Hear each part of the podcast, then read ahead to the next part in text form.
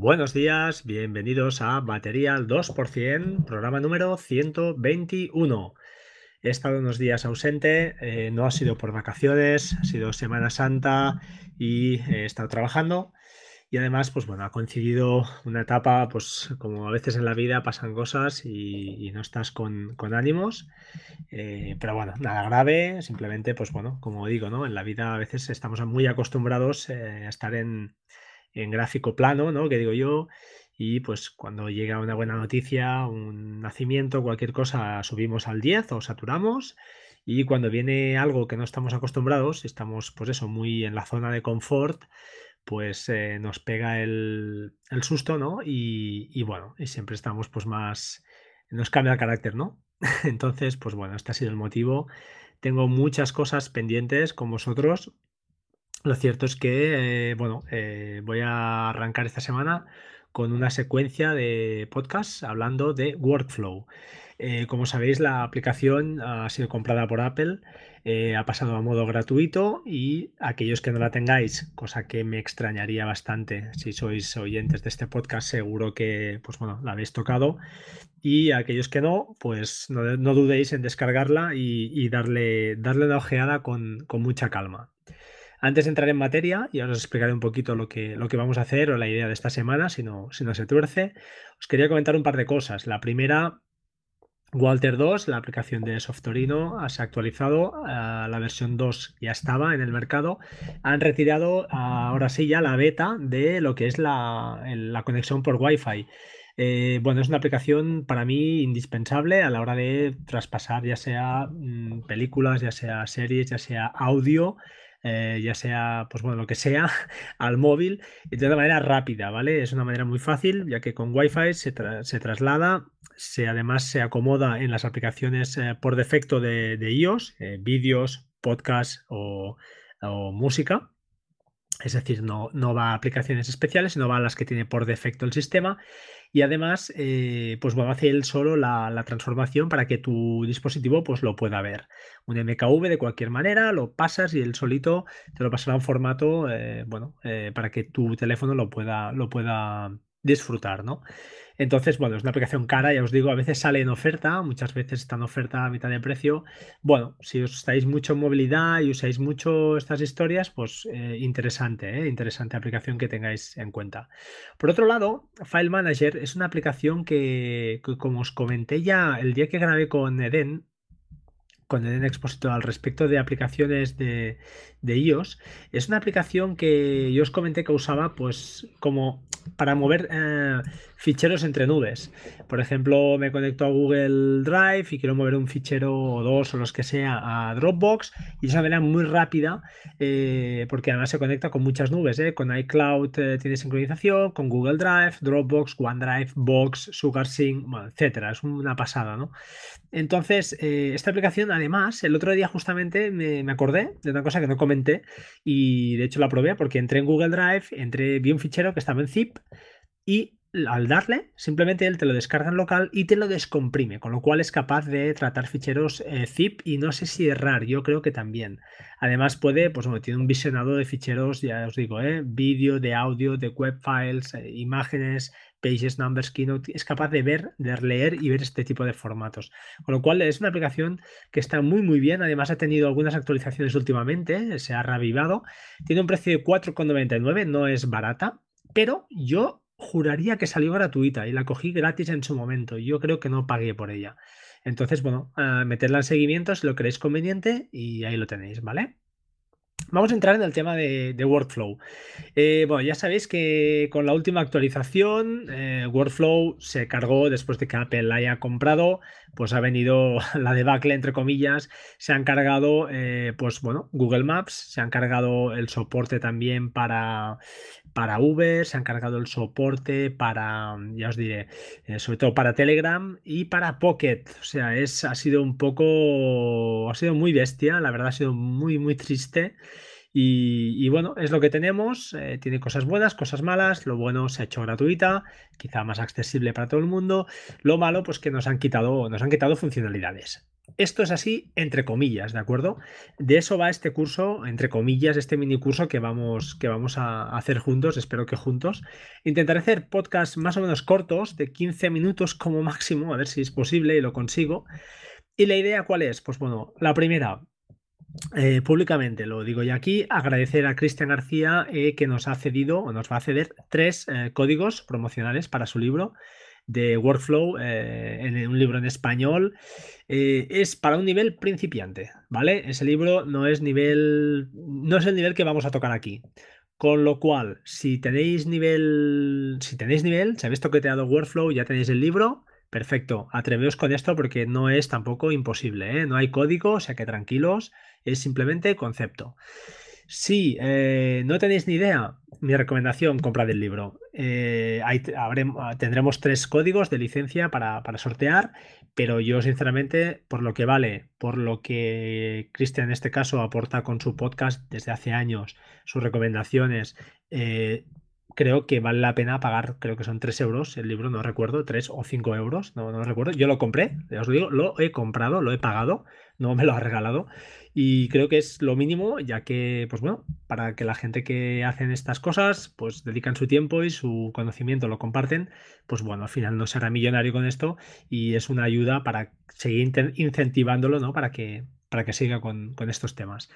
Eh, bueno, dicho esto, ¿qué vamos a hacer aquí? Bueno, este nivel de workflow que vamos a tocar va a ser un nivel avanzado. Esto significa que vamos a obviar muchas cosas que vamos a dar por sabidas. No voy a entrar en el detalle y sí que voy a entrar un poquito más a lo que es ¿Qué es nivel avanzado? Bueno, ahí podríamos, yo creo que hay tres escalones, ¿no? En Workflow, el nivel básico en el que aprendes a utilizar los módulos que tiene la aplicación, el nivel ya quizá que diría avanzado, que sería el que, el que tocaremos aquí, que sería atacar a APIs de terceros, a usar XURL callback, eh, perdón, X callbacks URL, es decir, llamadas eh, entre aplicaciones, lo que se llama los esquemas de URL, que tienen, tienen algunas, deberían tener muchas más las aplicaciones para poder compartir cosas entre ellas, ya veremos lo que es un poquito por encima, y lo que haremos, y el nivel quizá, pues ya nivel Vitici, que estoy en ello,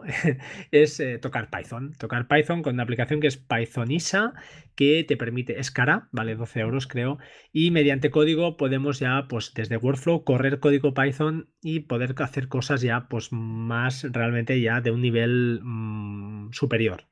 Nos vamos a quedar en el nivel avanzado, ¿de acuerdo? Entonces no, no, no, no cortéis todavía, dadme una oportunidad, no veréis que no es tan complicado lo que vamos a hacer aquí básicamente es eso, usar APIs de terceros, usar uh, Xcallback URLs y a través de usando estas fórmulas, estas cosas, lo que podremos conseguir, por ejemplo, será usar o poder utilizar Pocket eh, desde nuestro workflow, crear un workflow y utilizar Pocket, cosa muy interesante. Poder utilizar Telegram, poder enviar mensajes a destinatarios de Telegram a través de un workflow, Poder, por ejemplo, pues bueno, eh, ¿qué más? ¿Qué más? ¿Qué más? Hacer cosas con PDFs, ah, no sé, infinidad de cosas. Tengo, ya os digo, tengo seis este programa. Atacar a, Toggle, Toggle Timer, que es una aplicación para control de, tiempos, muy interesante. Hacer OCR, ¿por qué no?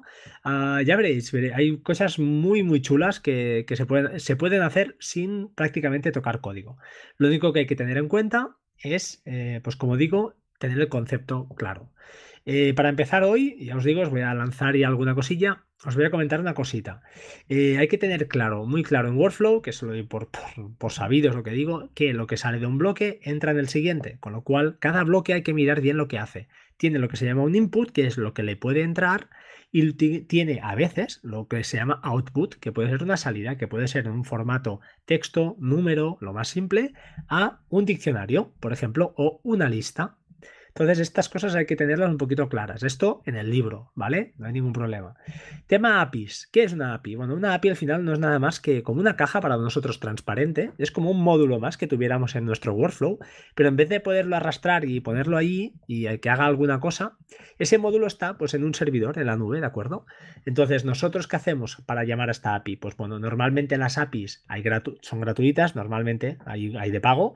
Nosotros vamos a interesarnos por las gratuitas y algunas te requieren que tengas una API key, lo que se llama, es decir, un número un, identificador, un número para que ellos sepan que no haya un tener controlado las llamadas que estás haciendo, para que no, hayas, no hagas, por ejemplo, un uso comercial de ese servicio, eh, que no se debería, o no sé que ya entres en temas de pago, que es lo lógico. Pero bueno, la idea es eso, tú te registras, mm, te dan un número, un código de números y letras muy largo, y eso es el que usarás tú para atacar a esa API como, como usando la clave de API. Después tendremos otros parámetros de entrada. En cada API, pues nos pedirá, por ejemplo, imaginad que es una que sea para eh, redimensionar fotos, pues nos pedirá la API, nos pedirá la foto y nos devolverá nos devolverá, entrará allí, hará lo que tenga que hacer y nos devolverá un link o la foto directamente, el fichero, con, eh, pues con lo que haya hecho allí. Por ejemplo, pues reducir la foto.